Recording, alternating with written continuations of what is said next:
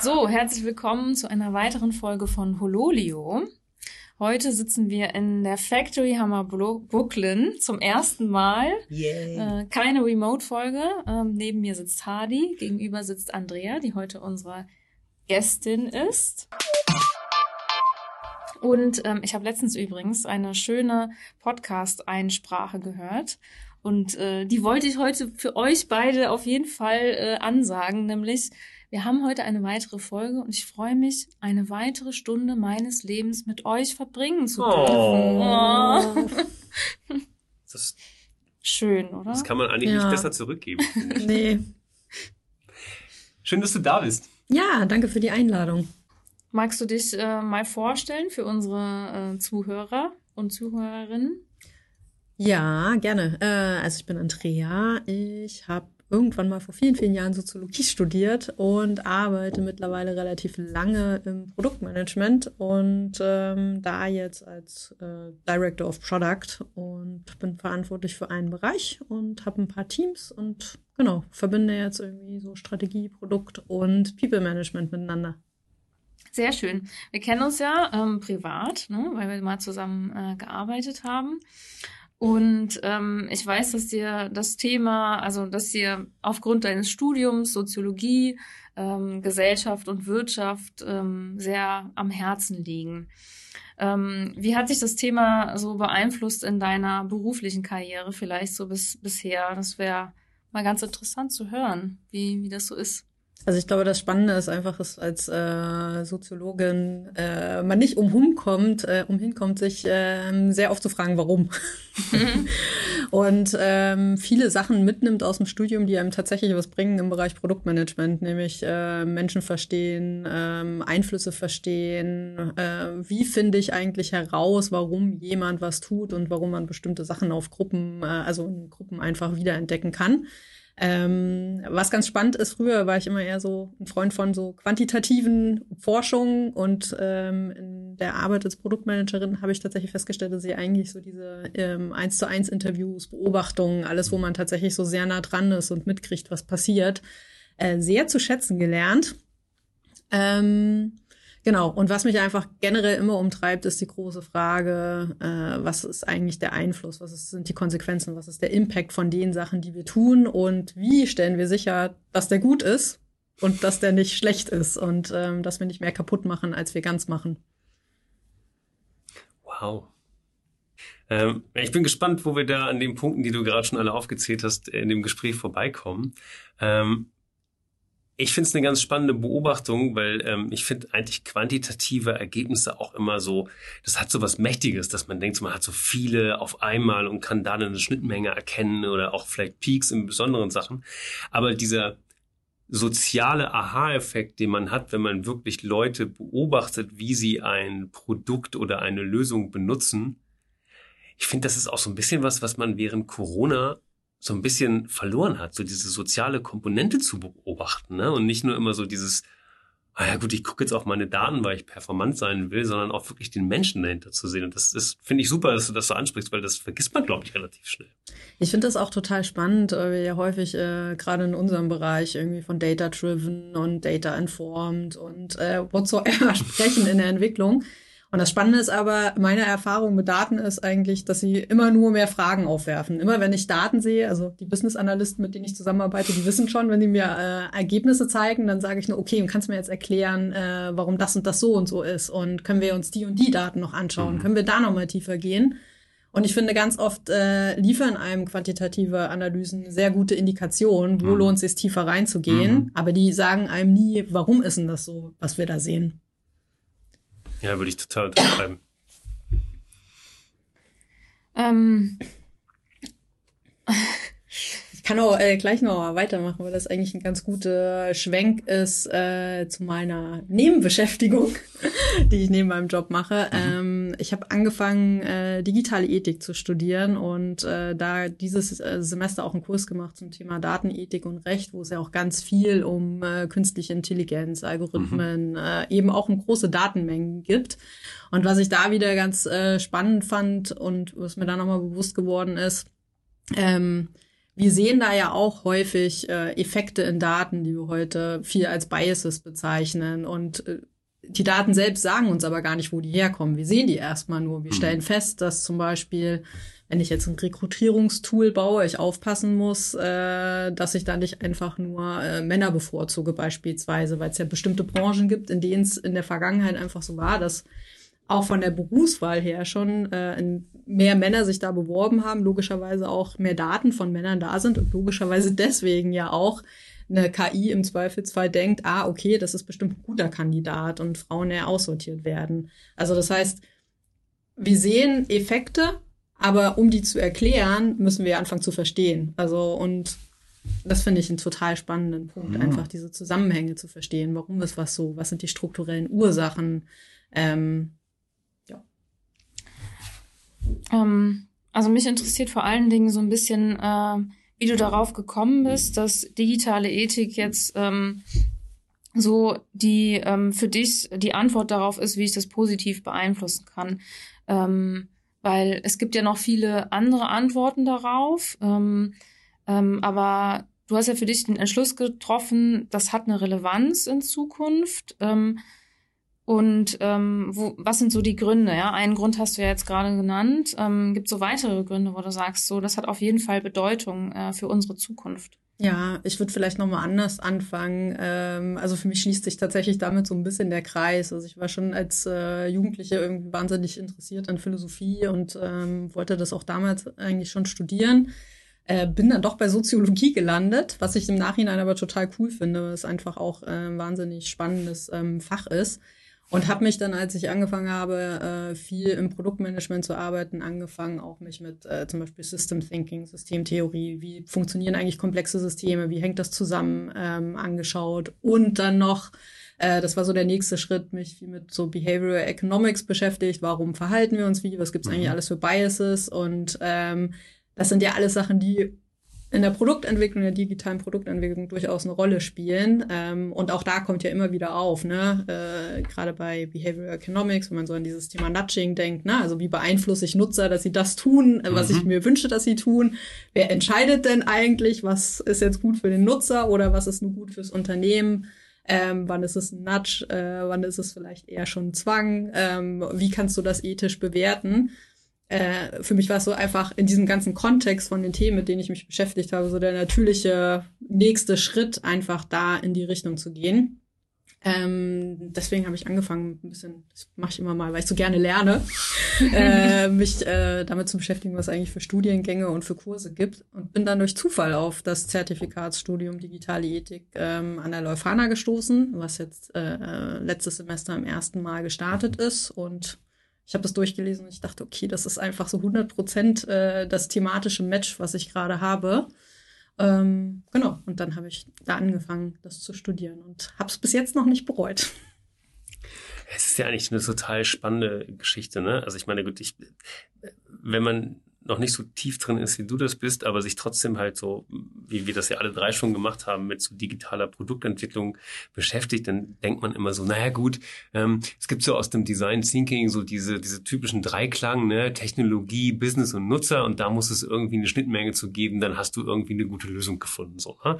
ähm, aber es ist ja immer die Frage, wie guckt man auf die jeweiligen NutzerInnen, die da stattfinden und was bringen die eigentlich mit, um diesen Dreiklang zu, sage ich mal, ähm, äh, zu, äh, zu befördern und zu befeuern.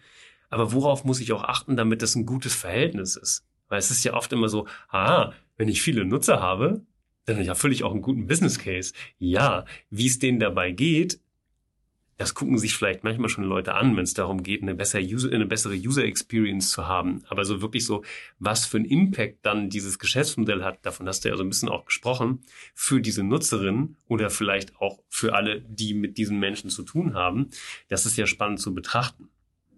Ich finde das total spannend. Also vor allen Dingen, ähm, eine der Fragen, die mich am meisten umtreibt, ist so gerade im Produktmanagement oder auch äh, aus der ähm, User Experience Perspektive, also aus all den Rollen, was wir ja ganz oft lernen, ist so äh, Fragen, was ist eigentlich das Problem, warum äh, mhm.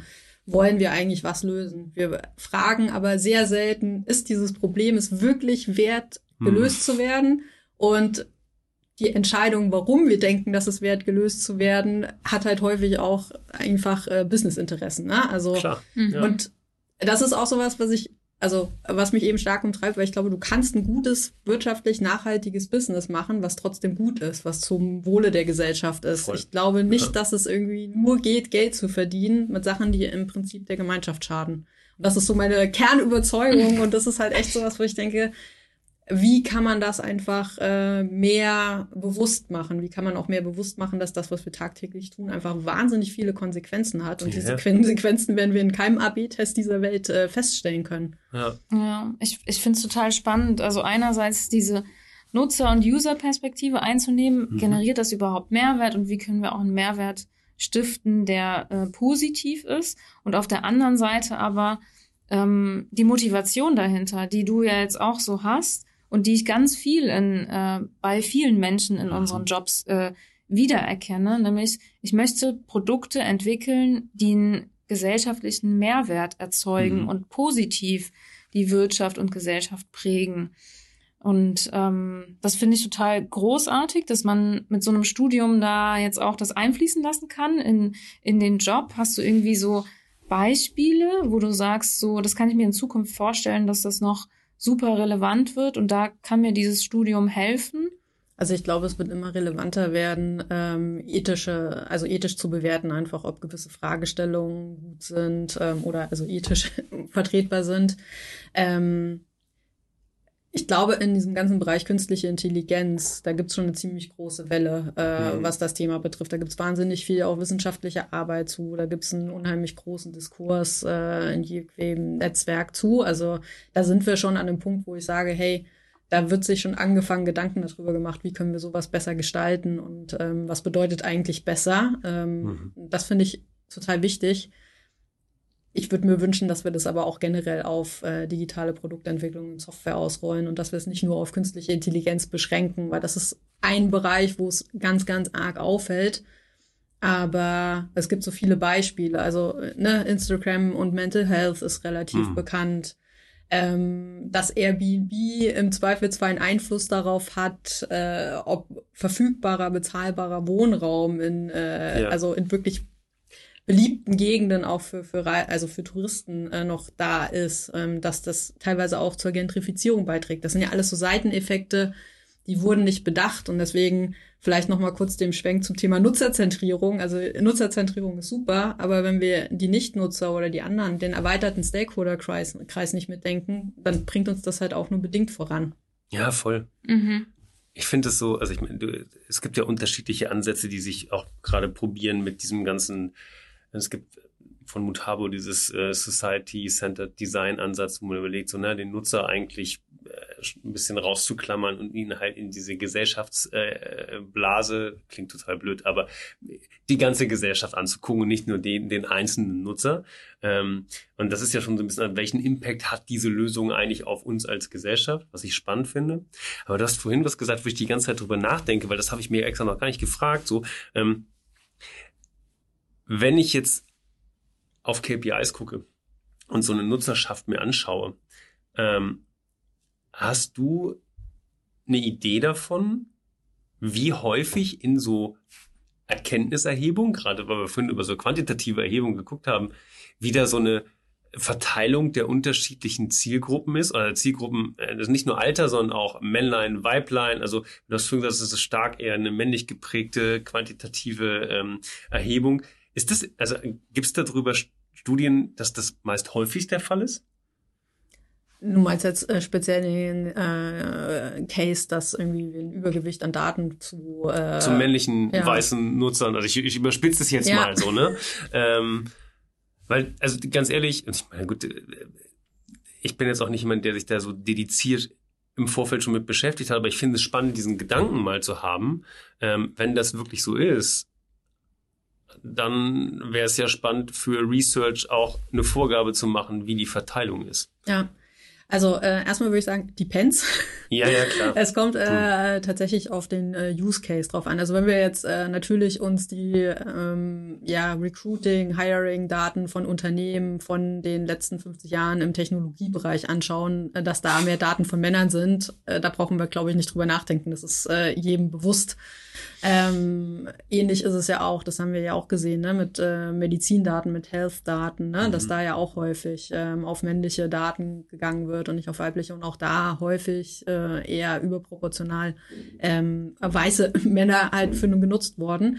Ähm, und die spannende Frage ist ja eher, warum ist das so und wollen wir vielleicht daran was ändern? Ne? Mhm. Ne? Also ähm, vielleicht auch so Seitenanekdote. Ich habe gerade eine Hausarbeit zum Thema faire Algorithmen geschrieben und äh, wo auch mal die Frage erstmal ist, was, was ist denn, was heißt denn eigentlich Fairness? Wann, wann ist denn etwas mhm. fair?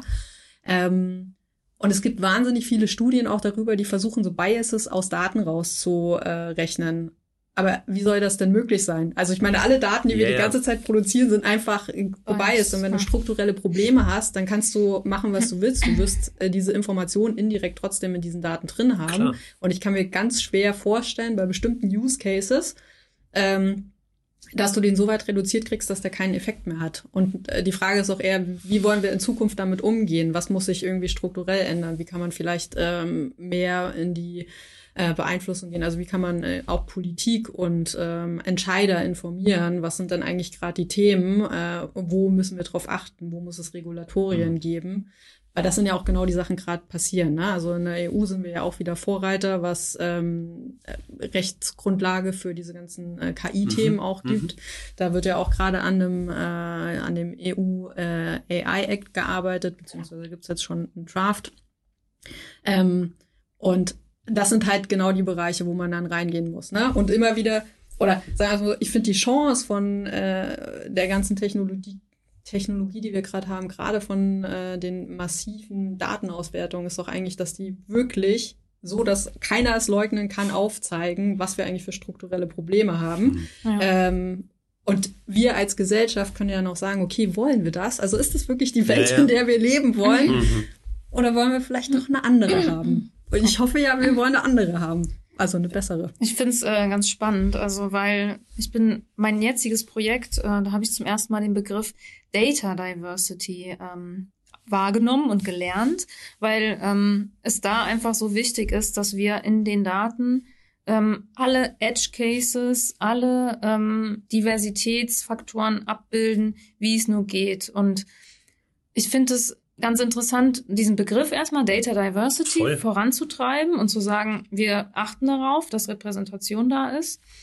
Ähm, und gleichzeitig lese ich mich auch im Buch Ethical Machines und da steht genau das drin, dass ähm, wenn wir eine KI oder sonstige Produkte entwickeln, dann ist es wichtig, dass es so eine Art Gremium, Ethikgremium wird da vorgeschlagen. Das klingt so ein bisschen altbacken, aber ähm, ja, also Leute, die darauf gucken und sagen, das ist divers, das ist repräsentativ, die Daten äh, bieten es an, weil wir haben einfach ein Problem in unseren Daten, weil Daten von Menschen produziert werden, Bilddateien beispielsweise.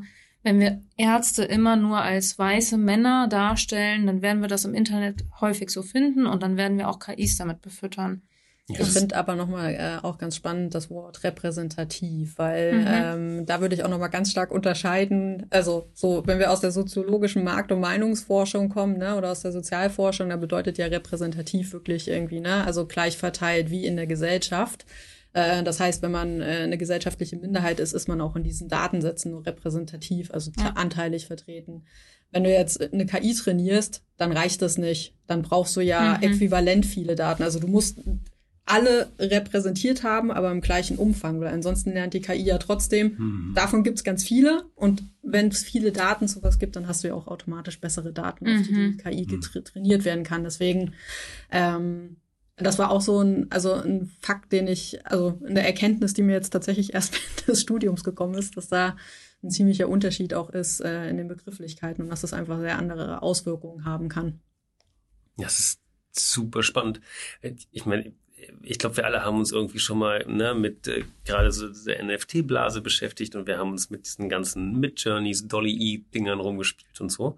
Und ich habe neulich ein ähm, Timelapse davon gesehen, wie sich Styles von NFTs nach dem Hype angeglichen haben, weil du gemerkt hast, selbe Zielgruppe, ist drauf aufgesprungen, hat immer denselben Scheiß gemacht, hat sich inspirieren lassen und du hast gemerkt, sofort diese Trainingsdaten, die da reingeschmissen wurden, sind halt dann auch sofort in diese ganzen Trainingsdaten von diesen Dollys und äh, Midjourneys-Dinger natürlich auch aus, aus Instagram mit reingeflossen, aber du hast gemerkt, der Hype ging hoch, das ging hoch und du hast jetzt auf einmal schon wieder so eine Welle, wo du weißt, ja, jetzt haben wir so eine, so eine KI, die solche bahnbrechenden Sachen herstellen kann. Sie macht aber immer nur dasselbe, weil die Kreativität von den Menschen, die diese KI befüllen, halt sich gegenseitig immer nur imitieren, weil sie das nachmachen, was andere gemacht haben. Und ähm, deswegen finde ich es so lustig, diesen, diesen Gedanken mal mitzuspielen. Wie würde sowas aussehen, wenn es einfach sehr gut aufgeteilt wäre, repräsentativ aufgeteilt wäre? Und was würden da für Sachen entstehen, wenn das Zielgruppen machen würden, die gleich stark sind? Ich würde jetzt tatsächlich nochmal fragen, was ist denn der Mehrwert von diesem Produkt? Ja, ja, ey, ey, ja, darüber könnten wir eine ganze Folge machen, glaube ich. Ne? Aber ähm, ja. ich, ich finde es spannend. Ich hab, war gerade lustigerweise, wir sitzen ja hier in der Nähe vom Hauptbahnhof und nebenan sind ja die Deichtorhallen. Und ähm, da gibt's ja auch das Haus der Fotografie. Und äh, ich habe mich da ein bisschen aufgehalten, weil ich noch ein bisschen gewartet habe. Ich gehe da auch sehr gern hin. Ähm, und da gab's ein Gerhard Richter Buch, Shapes heißt das. Böse genommen könnte man sagen, das sind ähm, sehr wirre Photoshop-Verläufe, die man relativ schnell mit einem Klick erstellen kann. Und ähm, damit würden doch alle Leute sagen, so, hm, hat er keinen Mehrwert, und das mache ich dir in zwei Sekunden. Ne? Ähm, da man aber weiß, so ist Gerhard Richter und der hat das irgendwie in zehn mal fünf Meter mit Hand irgendwo drauf gemalt, denkt man sich so, ah, das hat doch einen Wert und das ist krass. Und ich finde, das ist bei diesen KIs oder bei den Sachen, die gerade erstellt wurden, ich finde das unglaublich crazy, was man damit tun kann. Aber ich glaube, dass der Wert, wenn wir uns daran satt gesehen haben, was wahrscheinlich relativ schnell passieren wird, dann wieder auf Leute zurückkommt, die da eine Story hinter haben. Und ich würde mir so wünschen, dass wenn man gerade über unterschiedliche Menschen nachdenkt, die ein Problem haben, das genauso betrachtet, sich diese Stories anguckt. Weil ich glaube, dann kann man wirklich einen Impact für Menschen schaffen und nicht einfach nur sagen, ja gut, das lösen wir jetzt mit, äh, wir schieben das mal dahin und machen das in der Farbe und dann machen wir es noch ein bisschen animierend. Ich springe jetzt mal total in so eine Oldschool, äh, ne? ich, äh, wir animieren irgendwas im Job und man muss irgendwie ein Click-Target generieren. Ähm, dann kriegt das einen ganz anderen Purpose auf einmal. Ich finde das äh, aus zwei Perspektiven tatsächlich äh, spannend und relevant. Das eine ist, äh, Kontext ist einfach äh, wichtig. Irgendwie Kontext entscheidet halt einfach ganz viel und erklärt auch ganz viel eben, äh, ist was wert, was bedeutet was. Mhm. Ähm, und das andere ist aber auch, welchen Wert messen wir eigentlich Dingen bei? Ja, ja. Also es ist halt, ne, eine total spannende Diskussion und das sind tatsächlich auch Fragen, die man sich dann wieder durchaus von der philosophischen Perspektive stellen kann. Ähm, welchen Wert hat denn eigentlich ein Bild, das von einer KI geschaffen wurde, im Vergleich zu einem Bild, was äh, mit Ölfarbe auf Leinwand gemalt wurde? In so 20, 30, 40 Stunden Arbeit. Mhm. Oh Gott, ich, ich fühle mich voll wie so ein Althippie, der jetzt hat. Das hat da die verrückte Technik, die wird alles kaputt machen. Aber die ist ähm, böse. Ja, das ist, äh, es, es gibt ja auch sehr viele verschiedene äh, Strömungen. Ne? Es gibt immer diese Technologiegläubigen, die immer glauben, es ist das Heilmittel mhm. und sie wird uns vor allem retten. Und dann gibt's immer äh, das Gegenextrem, äh, die Dystopiker. Und äh, es wird aber auch häufig das Argument gebracht, Technologie ist erstmal neutral. Und ja, eine Technologie grundsätzlich ist auch erstmal neutral, mhm. weil die hat ja keine Emotionen. Ähm, aber trotzdem wird sie ja von Menschen befüttert, die es halt nicht sind. Und äh, für Einsatzzwecke benutzt, die es vielleicht auch nicht sind. Ne? Mhm. Und man kann sich, also ich finde dieses Argument irgendwie Technologie ist, also ist wie ein Messer, ne? Kannst du als Waffe benutzen, musst du aber halt auch nicht. Ne? So, so kann man auch mit einer Technologie umgehen. Aber wenn ich mir nicht überlege, dass das, was ich hier gerade baue, ähm, auch für was Negatives benutzt werden kann, mhm. dann kann ich mir auch nicht überlegen, wie ich das vielleicht verhindere und dafür Voll. sorgen. Ne? Also Technologie ist ja per se nicht schlecht, aber man kann halt damit auch einfach schlechte Sachen machen. Und ich finde schon, dass es wichtig ist, mal mitzudenken, was könnten denn diese Konsequenzen sein. Ähm, vor allen Dingen, weil diese Konsequenzen ja häufig erst nach mehreren Jahren auftreten. Mhm. Also mhm. als Instagram rauskam, da wusste noch keiner oder da hat noch keiner gedacht, irgendwie, wir haben jetzt irgendwann ein Mental Health Problem. Ähm, als generell soziale Medien rauskamen, war auch noch nicht klar, dass wir auf einmal alle entbubbelt sind und es schwer ist, da wieder rauszukommen. Voll. Mm. Und das sind ja nur so wenige Beispiele, die aber einen ziemlichen Influ also Einfluss auf unser Zusammenleben haben, auf unsere Gesellschaft, auf die Art und Weise, wie wir miteinander kommunizieren, wie äh, also gut man noch diskutieren kann, wie gut noch Menschen in unterschiedlichen Perspektiven aufeinandertreffen können und dann wirklich eine konstruktive Diskussion führen können und gemeinsam auf den Punkt kommen, ohne dass man irgendwie gleich sich als Opfer fühlt oder whatsoever. Ne? Also ist gleich alles eskaliert ich, ich muss da noch einmal kurz noch mal kurz anknüpfen, weil ich es so äh, spannend finde, was diesen Impact angeht. Ne? Also ich meine, du hast gerade gesagt, man kann es für, also man kann eine Technologie für gute Sachen einsetzen und man kann sie auch als als Waffe nutzen, so ja. Ne? Ähm, ich finde es manchmal so spannend. Äh, natürlich löst dann gerade solche Beispiele für eine KI auch immer so Diskussionen aus, so, ne, ah, das wird nie aussterben und ne, es werden immer Leute geben, mhm. die das und das machen und hast du nicht gesehen und so ich denke mir dann immer so, ey, ist doch eigentlich super, weil ich meine, wie viel Content, und ich bleibe mal dem Beispiel, wird von armen Menschen mit Lebenszeit erstellt, wo du denkst, damit jetzt jemand auf einer Website einen Banner sieht, wo irgendwas verkauft drauf wird und da hat jetzt jemand eine Stunde Photoshop dran verwendet, um da die Anforderungen seines Stakeholders hin und her zu schieben, dann denke ich mir, ey, wäre es nicht schöner, wenn du in der Zeit was gemacht hättest, was für uns als Gesellschaft einen Wert gehabt hätte. Mhm. Und ich meine, klar, du brauchst das Geld, um davon zu leben, ist eine komplett äh, valide Diskussion. Aber wenn so eine Lösung vielen Leuten Zeit geben würde, weil es wird ja trotzdem Geld verdient, weil die Arbeit ist ja erledigt, um andere Sachen zu machen, die einen Impact haben, das sind ja Sachen, über die man nachdenken sollte. Also wo können wir das einsetzen, um uns von so Monkey-Jobs zu befreien? Ja, das, so ist es doch eigentlich, mm, oder? Ja, ja. Also ich meine, und ich finde, das ist einfach auch hat auch was mit Ethik zu tun, zu gucken so, wie viele Leute verbringen eigentlich Zeit vor Sachen, die man eigentlich nicht mehr machen muss so. Ja, man könnte auch, also ich, ich fange ja immer gerne am Anfang an irgendwie und man könnte ja auch wieder hinterfragen, brauchen wir die wirklich? Weil viele von diesen Monkey-Jobs äh, oder viele von diesen Tätigkeiten, die man äh, wegrationalisieren könnte, sind halt auch einfach Tätigkeiten, die bestehen eigentlich nur, weil irgendjemand damit Geld verdienen kann.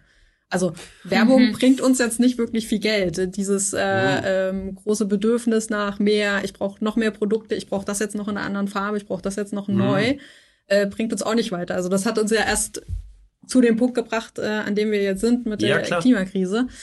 Ähm, deswegen die Frage von diesem Wert, ne? Also gesellschaftlich gesehen ist halt nicht die gute Gesellschaft gerade der Mehrwert, sondern Geld. Das ja. ist einfach, ja, darauf lässt sich alles ja. ähm, zurückführen. Ne? Und das ist so die Basis. Und das ist ja auch ähm, politisch gesehen so. Und ich komme jetzt aber von der Perspektive, dass ich mir denke, es gibt ein System, das ist halt nicht geil. Das ist halt fokussiert einfach nur auf äh, mehr Geld und davon profitieren, wenn man jetzt mal ehrlich ist, auch nicht unbedingt die Gesamtgesellschaft, sondern immer nur ein Teil der Gesellschaft. Und ich kann jetzt natürlich sagen, so, okay, ich bin Profiteur davon, ich mache jetzt einfach weiter, oder ich kann mir halt überlegen, ja, aber ich will das nicht. Ja. Ich, ich, möchte das nicht.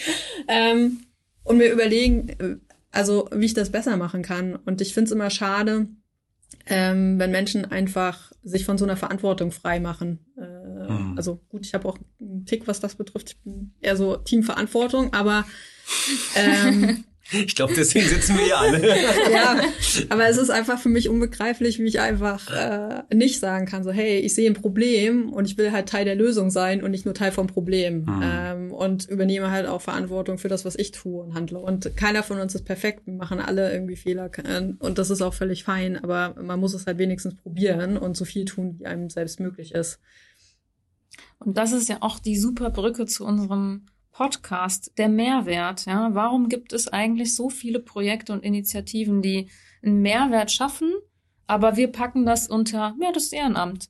Es, hm. äh, es generiert ja sozialen Mehrwert für uns alle, aber es, das System ist so ausgelegt, dass eigentlich nur Konsum, mehr Konsum, mehr Werbung, mehr und so weiter Geld erzeugen und deswegen ist es uns wert, das mit Geld zu belohnen. Und das Hinterfragen dieses Mehrwerts ist äh, wirklich essentiell. Und da sind wir jetzt innerhalb weniger Minuten auf äh, Grundlagen und Hinterfragen des ganzen Systems gekommen. Herzlichen Glückwunsch ja, für diese ne? Folge, ja. Was äh, sind denn deine Prognosen, Andrea? Also, wenn du jetzt so auf die ähm, Zukunft blickst und die, den jetzigen Zustand der Gesellschaft, ja, guckst du da ähm, positiv drauf? Hast du den Eindruck, nee, wir brauchen jetzt mehr Kräfte, die ähm, sowas vorantreiben? Was, äh, wie blickst du in die Zukunft? Also ich bin grundsätzlich immer eher so der dystopische Typ. Ich sehe halt immer sehr, sehr viele Szenarien, in denen die Welt untergeht, auf verschiedene Arten und Weisen. Ähm, ich gehöre aber auch zu den Leuten, die sagen, okay, ich sehe, was uns alles dazu bringen kann, ähm, dass die Welt untergeht. Deswegen versuche ich zumindest dazu beizutragen, dass wir einen Teil davon verhindern. Ähm, oder so viel wie möglich. Und also ja, was das betrifft, bin ich, glaube ich, ein bisschen strange. Also ich glaube schon, dass die Welt untergeht, also beziehungsweise die Menschheit. Aber ich habe halt die Hoffnung, dass ich trotzdem was tun kann. Also dagegen. Und du machst ja auch was konkret dagegen. Also obwohl du total negativ in die Zukunft blickst, ähm, bist du ja total aktiv. Ja, ich bin halt so ein Problemlöser. Hm. wie, wie schuldbewusst sie das hier sagen. Ja, ich bin halt so ein Problem. Und nee, die also Verantwortung. Halt, genau, ich fühle mich, also wenn ich ein Problem sehe, dann kann ich halt nicht dran vorbeigehen und sagen, ja, okay, äh, ist halt da und äh, ich mache jetzt trotzdem weiter wie mhm. bisher. Das ist halt, das kann ich nicht und das will ich nicht und das ist halt eine bewusste Entscheidung. Also ja, ich glaube, wenn man gewisse Sachen sieht und für sich denkt, man kann dazu irgendwie einen positiven Beitrag leisten, dann sollte man das tun. Und ich glaube schon, dass es jeden äh, braucht, der nur irgendwie dazu in der Lage ist. Also man muss ja auch mal bedenken, dass wir in einer sehr luxuriösen äh, Position sind, dass Voll. wir uns überhaupt über sowas ja. Gedanken machen ja. können. Klar, ja. mhm. Spitze der Bedürfnispyramide. Mhm. Ja. Ich finde es aber auch, also ich habe viele Leute in meinem Umfeld, die, von denen ich gedacht hätte, ey, ihr seid doch jetzt die Generation oder ihr seid in dem Alter, wo ihr eigentlich wie du schon sagst, in der Position seid, ihr habt nur keinen Job, ihr habt irgendwie Family, ihr habt irgendwie ein gutes äh, Social Life. Ähm, für dich wäre es jetzt kein Problem, irgendwas zu tun.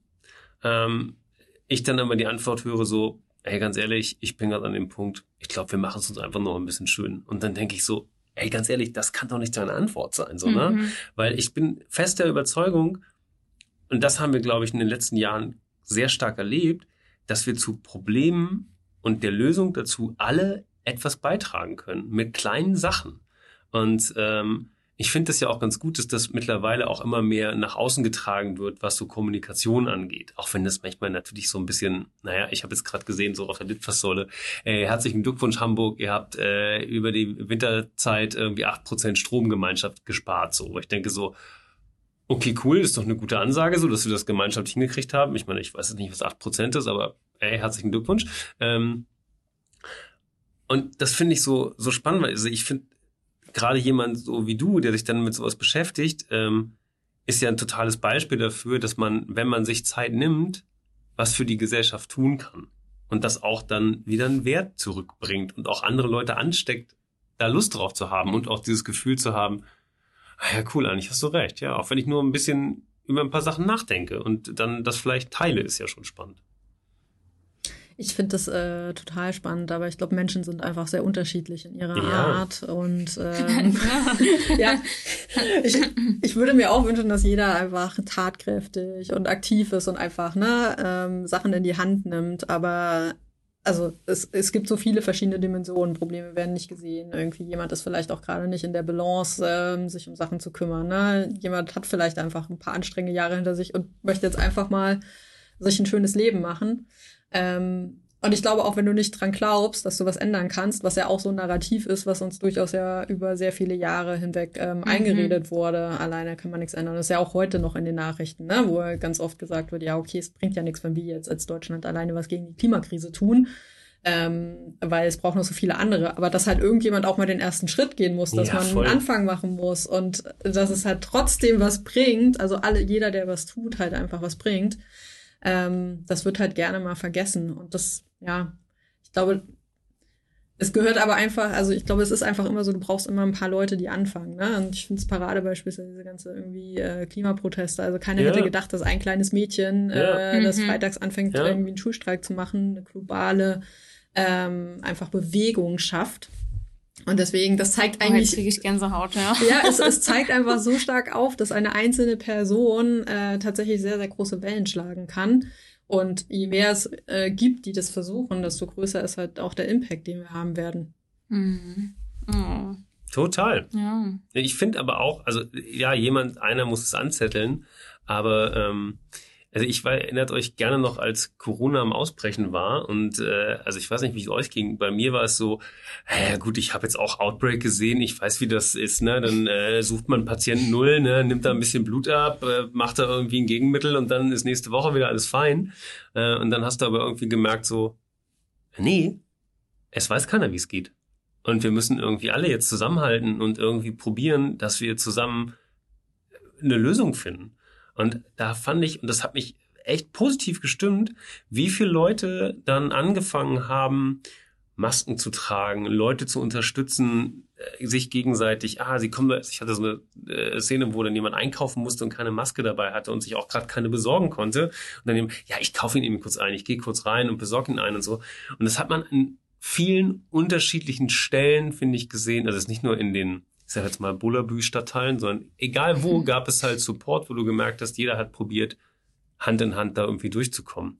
Und das würde ich mir eigentlich wünschen, so eine Mentalität für auch andere Themen zu haben. Und ich glaube, so jemand wie du und wir es ja auch probieren, ist halt ähm, Leuten aufzuzeigen, dass das auch Spaß machen kann. Weil ich meine, wie viele mhm. Halbthemen gibt es halt, mhm. die man irgendwie gerade mitmacht, wenn man denkt, oh, das machen gerade alles, es wird gerade gehypt, ich muss auch ein bisschen NFT, bla, und ich muss ein bisschen Metaverse und hast du nicht gesehen. Aber es gibt so viele andere Themen, die so geil sind, die, ja, zu unterstützen. Mhm. Ja, auf jeden Fall nicht Metaverse.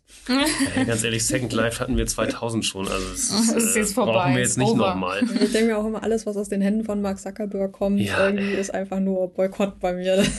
Das, irgendwie ist, kann ich nicht mit meinem Gewissen vereinbaren. Ähm, was aber nochmal ganz spannend ist, ich habe Anfang des Jahres äh, im Grunde gut äh, das Hörbuch gehört und habe mhm. davon auch schon ganz viel erzählt, weil ich auch immer tendenziell so dieses Menschenbild hatte, dass wir auch eben nicht so diese gute Gemeinschaft haben und mhm. tendenziell Menschen eher dazu neigen, ne, äh, schlecht miteinander umzugehen. Was total absurd ist, weil in seinem eigenen Umfeld merkt man das ja nie. Also, ne, irgendwie, ich würde ja immer behaupten, so mit meinen Freunden und auch irgendwie Arbeitskollegen, also generell das Umfeld, in dem man sich bewegt, hat man ja selten negative Erfahrungen. Ist ja eigentlich immer alles äh, sehr supportive, unterstützend, ne, und einfach gut. Und dieses Buch im Grunde gut. Ich fand es so krass, weil da wirklich einfach mal gesagt wird, hey, eigentlich sind wir Menschen im Grunde gut und eigentlich äh, leben wir auch guten Gemeinschaften zusammen. Und wenn man sich das ganze Buch anhört, dann kommt man auch nicht umhin, sich zu denken, okay, es ist das System. Wir haben einfach Systeme geschaffen, die mhm. nicht so gut sind und die nicht das Beste in uns hervorrufen. Ähm, und fairerweise ist es natürlich auch nicht einfach in der Gemeinschaft, die, das ist, Menschen haben ja so ein Limit, ne, von 100, 120, 150 Leuten oder sowas. Ähm, und danach hast du eine Gruppengröße, wo du dich dann nicht mehr so gut kennst oder gar nicht mehr kennst und dann wird's halt kritisch. Und so wie wir heutzutage als Menschen leben, äh, überschreiten wir diese Grenze ja sehr oft. Ne? Und deswegen brauchen wir auch ein System, aber vielleicht brauchen wir ein System mit besseren Zielen. Wie schaffst du Leute um dich herum zu begeistern. Also uns hast du ja begeistert. Aber so, ich meine, das ist ja auch ein Schritt, den du da gehst. Ne? Und ich finde, solche Schritte zu entgehen, äh, so zu gehen, also was Neues zu lernen, auch solche Themen und äh, dann erzählt man ja auch Leuten davon. Wie wirkt denn das? Also ist das ein Motivator für andere oder ist das manchmal auch so, dass du mitkriegst, so hast du, also hast du nichts anderes zu tun, blöd gesagt? Das ist tatsächlich eine Reaktion, die ich noch nie gekriegt habe. Okay. Ähm, ich hoffe, dass ich Menschen äh, motiviere und inspiriere, sich mit den Sachen auseinanderzusetzen. Ähm, Definitiv, ja. ich bestätige mal. Ja. ja. Also ich habe bis jetzt noch nichts Gegenteiliges gehört ähm, und ich würde das auch gerne noch mehr machen. Also deswegen freue ich mich auch heute hier zu sein, äh, weil das ist immer noch so der Punkt. Ich lerne immer ganz viel und mache das so in meiner, in meinem Umfeld, ne, Menschen, denen ich vertraue, so mit denen rede ich ganz viel drüber, aber äh, mein nächster Schritt ist, äh, das auch mal ein bisschen mehr in die Welt zu streuen und mal ein bisschen mehr nach außen zu gehen und zu teilen und einfach eine weitere Stimme in diesem ganzen Diskurs zu sein, der sich davor ausspricht, dass wir ethischere, bessere, nachhaltigere Produkte entwickeln. Hm. Was denkst du, wird das Schwierigste sein, wenn du jetzt dir vorstellst, du gehst jetzt raus und ähm, machst Werbung dafür, dass äh, mehr Leute sich für was Gutes einsetzen, weil sie im Grunde gut sind. Ähm, was denkst du, wird äh, dir als größte Barriere da irgendwie so entgegentreten? Das ist eine sehr gute Frage. Mm, also ich glaube grundsätzlich ähm, nicht alle, die gerne ihre ja ihre Zeit, ähm, ihre Arbeitskraft in was Gutes investieren wollen, haben die Möglichkeit dafür. Auch in unserer Bubble nicht. Also ich würde jetzt mal mhm. sagen, ne, also auch in der Tech-Bubble gibt es genug Jobs, wo man, wie gesagt, nochmal hinterfragen könnte, ist das jetzt wirklich das Businessmodell, was die Welt braucht? Oder finden wir nicht vielleicht irgendwie wirklich smarte technologische Lösungen auch, die uns bei der Klimakrise helfen? Ähm, oder in anderen Bereichen, ne, wo es nötig ist. Also das ist, glaube ich, sowas, ist, ähm, bedeutet einfach, es braucht einen Shift ja auch an der Stelle. Ne? Mhm. Ähm, wobei ich auch glaube, wenn die guten Talente halt eher auf die guten Businessmodelle gehen und die guten Produkte, dann ist das ja auch einfach was, was dazu beitragen kann, ne? dass mehr ein Shift in diese Richtung geht. Und wie gesagt, ich glaube ja auch, dass man damit äh, wirtschaftlich erfolgreich sein kann. Voll.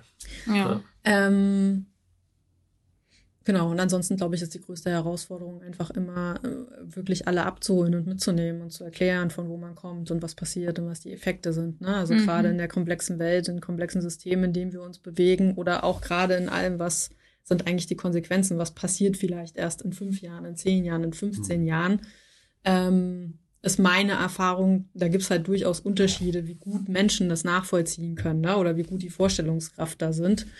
Ähm, und da Wege zu finden, wie man das greifbarer machen kann, ähm, ja, einfach irgendwie bewusster machen kann, besser aufzeigen kann. Das ist irgendwie so ein Thema. Hm. Wie kriege ich eigentlich das, was da in meinem Kopf ist, äh, raus, so dass es jemand versteht? und dass Leute sehen, was ich in meinem Kopf sehe. Ich habe ja so ein bisschen so aus eigener Erfahrung immer den Eindruck, ähm, dass so so ein Hindernis sein kann, dass ähm, Leute einen so abstempeln als, ah ja, die Träumerin hier wieder, ach, die Idealistin. Und in Wirklichkeit gibt's aber so viele Leute, die was äh, Gutes äh, voranbringen. Ist dir das mal passiert, dass du irgendwie so dachtest, ach gut, äh, jetzt hier Andrea und ihr Ideal Idealismus wieder? Äh, wird mir manchmal gesagt, aber ich sage das doch selbst von mir, dass ich eine Idealistin bin und ähm, ich finde da jetzt auch nichts Schlechtes dran. Also ich mhm. habe da auch keine Probleme, mich dem entgegenzustellen, weil ich mir denke, was ist denn die Konsequenz? Also ich kann halt auch nichts tun, ähm, aber das bringt mir nichts. Also mich würde es nicht glücklich machen und sonst bringt es halt auch niemandem was. Ich finde, es hilft vielen Leuten immer mal darüber nachzudenken, was ihr Tun auslösen könnte. Und ähm, also ich, ich bin da auch nicht gut drin. Ne? Ich bin manchmal auch sehr äh, effektgetrieben, weil man irgendwas gerade cool findet und dann macht man es einfach. Aber wenn man sich gerade in solchen Sachen mal überlegt, so okay, wenn ich das verändere, was ist denn dann das, was hinten rauskommt? So, was kann ich denn wirklich mit dem bisschen, was ich vielleicht mache, erzeugen? Ähm, und ich habe äh, neulich ähm, ähm, ich muss es hier nochmal reinschreiben, ich habe da seinen Namen gerade vergessen, der Gründer von, von äh, hier Viva Con Aqua, mhm. ähm, Matthias, mhm. hm, irgendwas? Ich weiß auch noch Matthias, ja. ja auf jeden Fall ähm, gibt es einen, ähm, gibt einen Podcast, wo er zu Gast war und der macht immer so 20 Liter Challenges, wo er halt äh, für eine Woche oder zwei Wochen sogar, krass, nur 20 Liter Wasser verbraucht. Und wow. ähm, genau, wow. Äh. Und ähm, Der hat auch eine Familie, der hat auch Kinder und eine Frau und so. Ich also weiß nicht, die sind inkludiert in den 20 Ja, ähm, ich glaube, es war nur für ihn. Ähm, aber äh, okay. es hat bei mir so ein bisschen diesen, diesen Punkt angesetzt, weil, also ich meine, man kommt ja aus so einer Kindheit, wo den Wasserhahn auflassen, dabei Zähne putzen und so. Ja, da wurde dann mal gesagt, so, ja, jetzt mach den doch mal aus, du verbrauchst ja Wasser und so. Aber wenn du generell dann mal drüber guckst und sagst, was man am Tag so für Wasser verbraucht, hier nochmal einen Kaffee machen, den Filter auswaschen, äh, ja. hier nochmal irgendwie Milch machen, die Milchdings wieder auswaschen und hast du nicht gesehen und so. Da kommt einfach mehr als 20 Liter zusammen an einem Tag. Also ich glaube, Hände waschen mit allein äh, Hände Corona, waschen. Ja. also konform ist 10 Liter schon. Was auch immer. Mhm. Aber ähm, wenn man sich dann mal überlegt, so Kleinigkeiten einfach anders zu machen und anders zu überlegen. Und dann geht das irgendwann in deinen Alltag mit über dann hat das ja schon Impact. Und wenn du dann überlegst, okay, wenn ich das jetzt mal ausprobiere, dann hast du relativ schnell ein handfestes Aha-Moment so. Und ich glaube, das macht man viel zu wenig. Und da würde ich mir wünschen, dass so Leute, ähm, wie du gerade sagst, du dieses, das, was in meinem Kopf ist, bildlich so erklären zu können, finde ich total gut. Und das, das finde ich auch was, äh, also wo ich auch gern dran arbeiten möchte, sowas zu können. Ja. Solche Bilder zu schaffen, dass Leute darüber nachdenken und damit selber für sich einen Aha-Moment schaffen können. Ich finde es total witzig, weil ähm, ich denke halt komplett immer in Konsequenzen. Also so mein Hirn funktioniert einfach so, ne? Irgendwie, ich, ich sehe halt nie so äh, eine Entscheidung, sondern ich sehe die Entscheidung und ich sehe irgendwie äh, so ein buntes Potpourri an Konsequenzen, die daraus entstehen können. Und das ist halt auch so, wie ich auf die Welt schaue. Und deswegen denke ich auch, Technologie kann cool sein, kann aber auch ganz böse sein, weil ich so dann einfach ganz, ganz viele Abzweigungen sehe in der Zukunft, wo ich mir denke, so, hm, das wäre jetzt vielleicht nicht ganz so gut.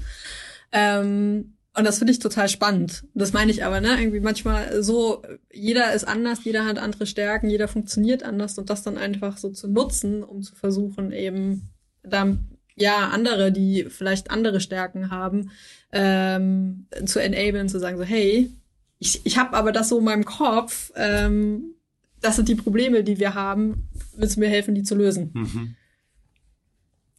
Ich finde es so lustig, wir schließen jetzt gerade wieder den Kreis, ähm, weil wir haben am Anfang darüber gesprochen, so dieses, ne, also äh, nicht nur zu gucken, dass das Problem gelöst ist, sondern was passiert denn eigentlich dahinter mhm. noch so, ne?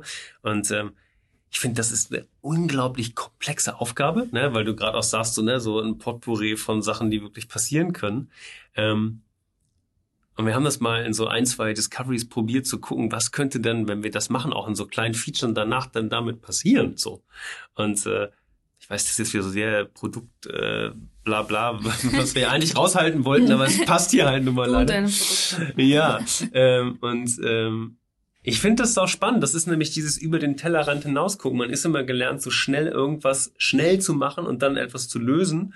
Aber das, was damit, wenn man das für eine größere, größere Masse löst, dann vielleicht passiert, das ist halt echt eine Denkaufgabe, für die man sich echt mal Zeit nehmen sollte mhm. in manchen Punkten.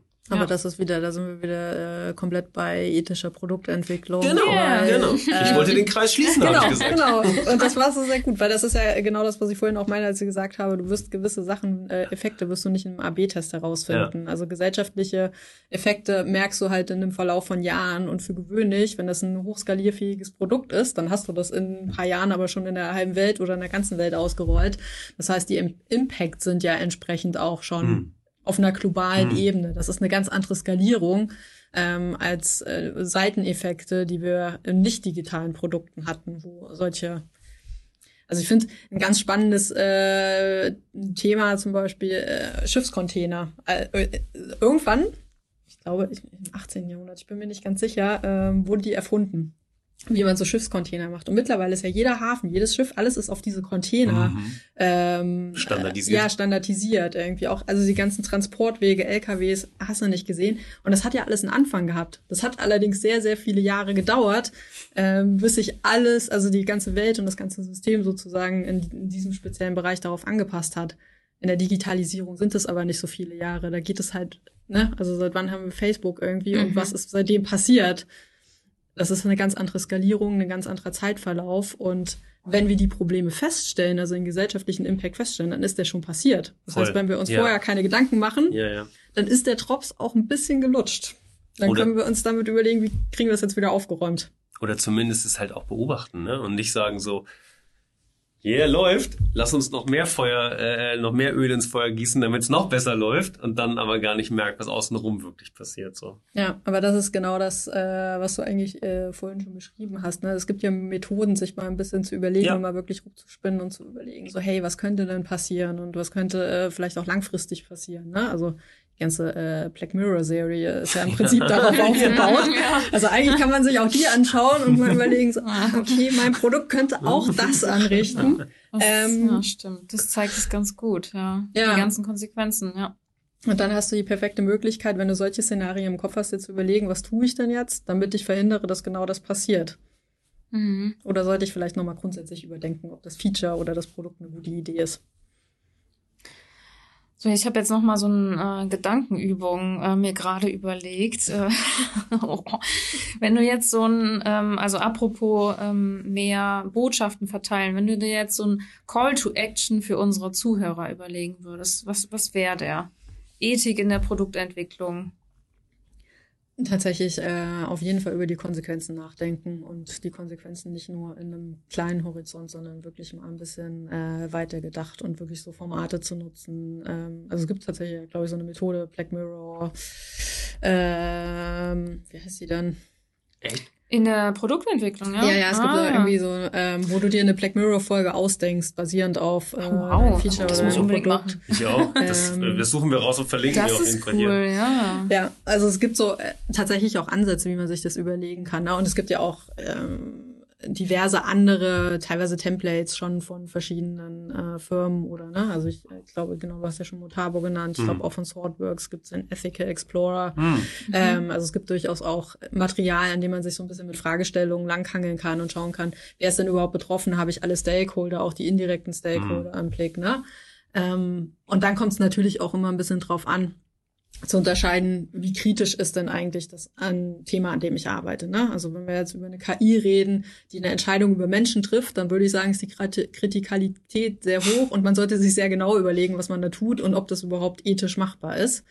Ähm, bei kleineren Features oder bei anderen Sachen, da kommt man vielleicht auch schnell zu dem Schluss, okay, äh, ne, einfache Risikoabschätzung, Risiko und ähm, ja, Impact ist verhältnismäßig gering, oder? Was mhm. irgendwie Schadenspotenzial davon angeht.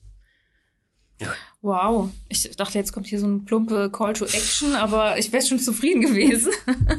aber nein, Black Mirror, Templates, Ethical Templates, das ist toll, ja. Das, äh, ich weiß nicht, ob das Black Mirror Brainstorm oder so ist. Es ist auf jeden Fall, ähm, genau, ich kann es nochmal raussuchen. Unbedingt, äh, Voll das gut. ist äh, total ja. inspirierend, ja.